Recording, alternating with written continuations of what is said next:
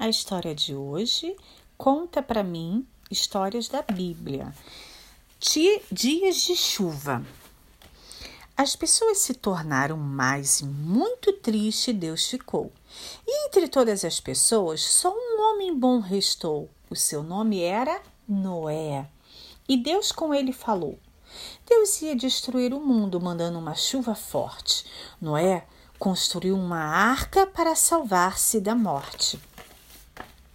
De todos os animais, Noé separou um casal.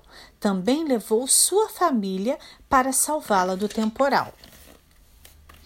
A barca se fechou e a chuva começou. Choveu, choveu, choveu, e de água a terra se encheu.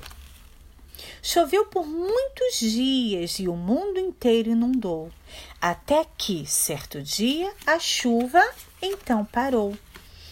Todos saíram da barca quando a água quando a água baixou. Vão reconstruir o mundo, foi o que Deus mandou. Deus disse que não mandaria outra chuva como essa. O arco colorido no céu era o sinal dessa promessa. Acabou. Gostou? Curtinha a história, né? Você gostou da história? Ah, você quer outra história?